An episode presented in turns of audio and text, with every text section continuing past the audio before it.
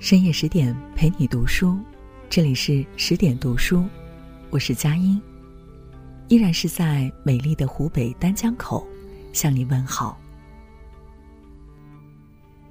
很多朋友都说老版的《西游记》很厉害，但是究竟厉害在哪里？大家不一定全都知道。我们经常不知道经典为什么是经典的，金庸的江湖地位为什么会比梁羽生高？梁羽生为什么又好过诸葛青云？很多读者其实说不出来。作为一个读书写字的人，作者六神磊磊从自己的角度，用今晚这篇文章给大家解释了《老西游记》到底厉害在哪里。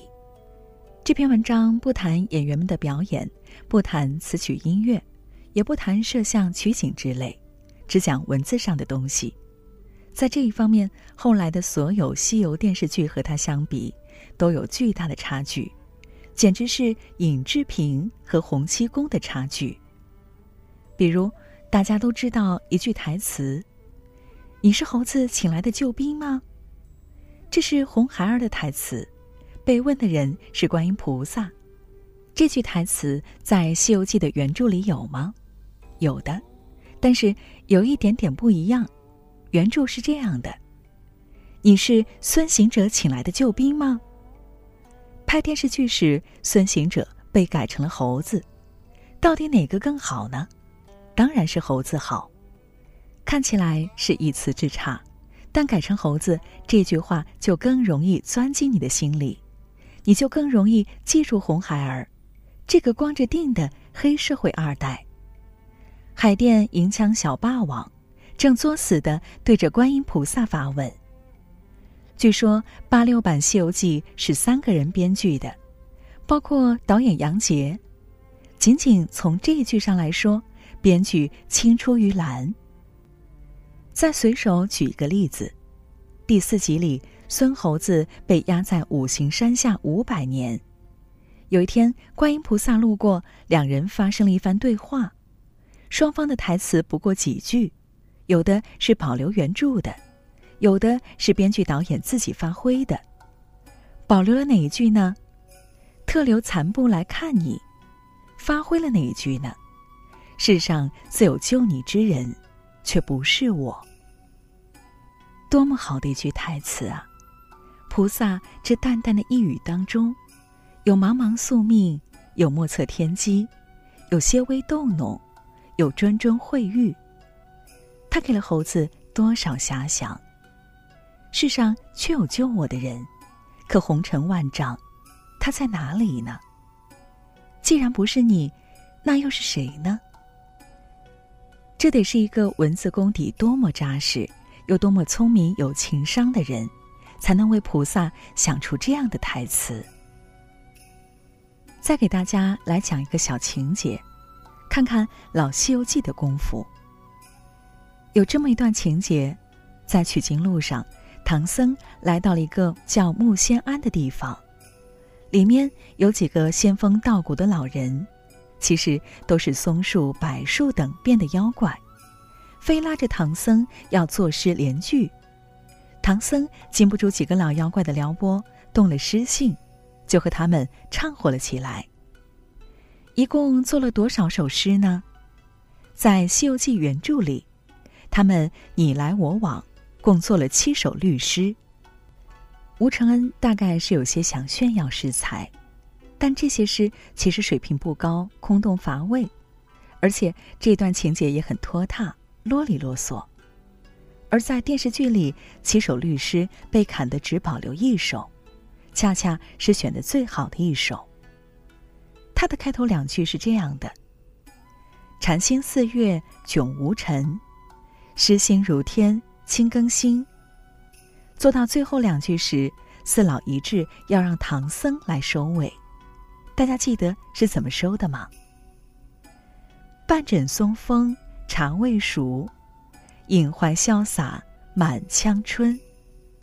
终老都鼓掌，好一个隐怀潇洒满腔春。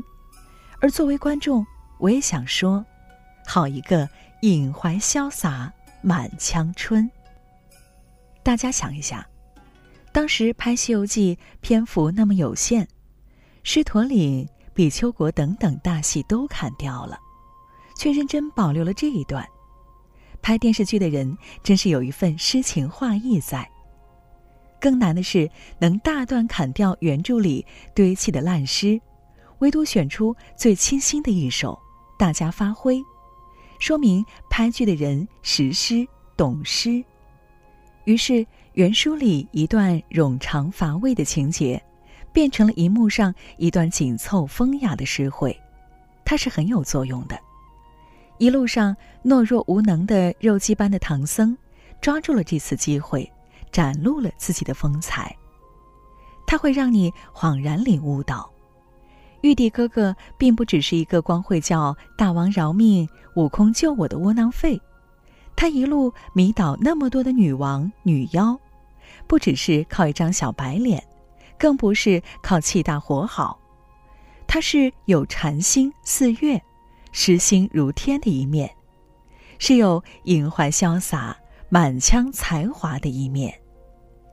更厉害的是后面，在这场文绉绉的诗会过后，四个老妖怪图穷匕见，现出了皮条客的本色，推出了一个女妖怪，杏仙，来迷惑唐僧。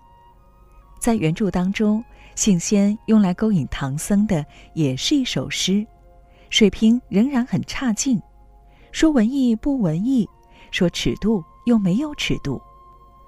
然而拍剧的人是有慧眼的，在信仙这首平庸的诗中，他看见了一句“雨润红姿娇怯嫩”，他的灵感被触动了，觉得这里面有文章可以发挥，于是，在电视剧里，他被生发成了一首歌，庸俗的娇怯嫩不见了，变成了文艺十倍的雨润红姿娇。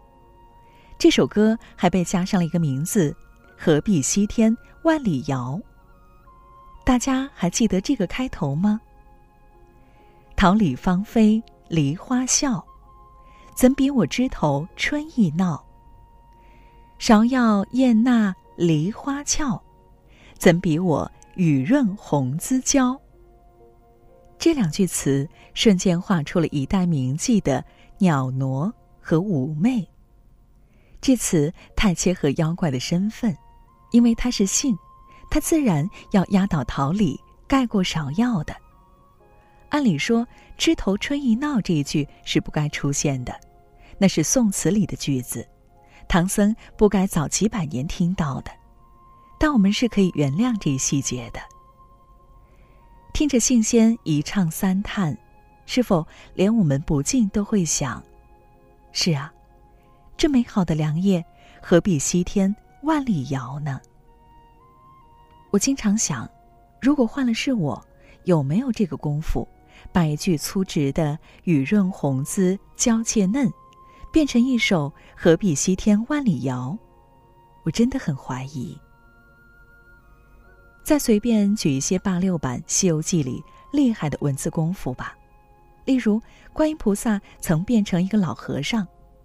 给锦兰袈裟打广告，勾引唐太宗来买，他是怎么打的呢？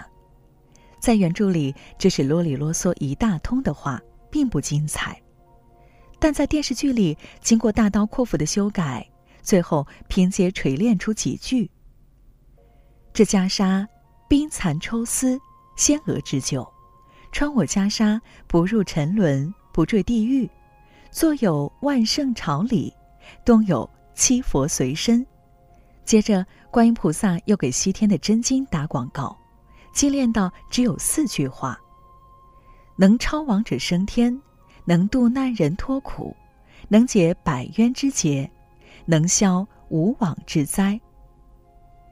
熟悉华文的你，不妨把它念诵一遍，有没有感觉到音韵的铿锵？一部二十五集的戏。数千句台词，处处能见到这样的锤炼功夫。有些是原著本来就有的，被精炼出来；但有的是原著里没有的，被演绎生发出来了。比如在花果山，孙悟空喝问猪八戒：“安老孙身在水帘洞，心随取经僧，师傅步步有难，处处该灾。他现在在哪里受难？听了猴王这话，我们是不是不由自主像猪八戒一样感动了？师兄，你好仁义。又如三打白骨精那一段，唐僧要赶猴子走，怎么才可以用一句台词就体现出唐僧最贱、最作死的效果，而且能戳伤大徒弟的心？答案是：难道八戒沙僧就不会降妖？又譬如在女儿国，唐僧半夜被女王勾引，满头冒汗，给女王猛发四大皆空卡。女王该怎么破？他的回答是：“你说你四大皆空，却紧闭双眼。要是你睁开眼看看我，我不相信你两眼空空。”唐僧只好又发来誓卡：“来世若有缘分，我们……”女王该怎么用一句话来表明自己追求真爱的决心呢？回答是：“我只想今生，不想来世。”这就是老《西游记》的厉害，一字一句都那么洗练，那么直白，悄无声息的钻进你的心。我们被这部剧征服，绝对不仅仅是因为几根威亚、一些特技。你可能把这部剧看了十遍、一百遍，也看不出他的这份功夫。的确，文字的力量我们常常是察觉不到的，经常是他征服了你。你还浑然不觉。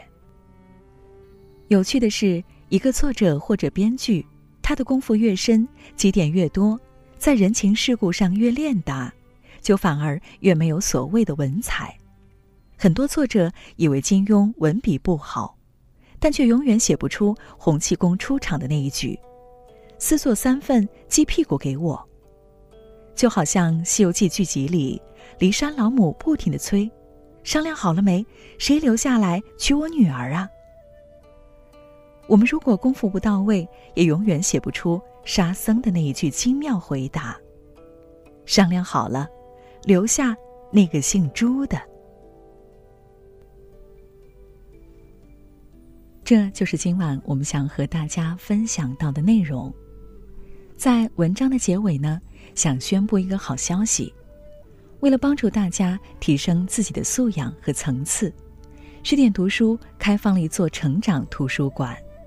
在这里，既有解忧杂货店《肖申克的救赎》《简爱》这样影响全世界的经典名作，也有自控力、非暴力沟通这样的职场实用宝典，免费开放十天陪你听本书。如果你有兴趣，欢迎搜索关注微信公众号“十点读书”。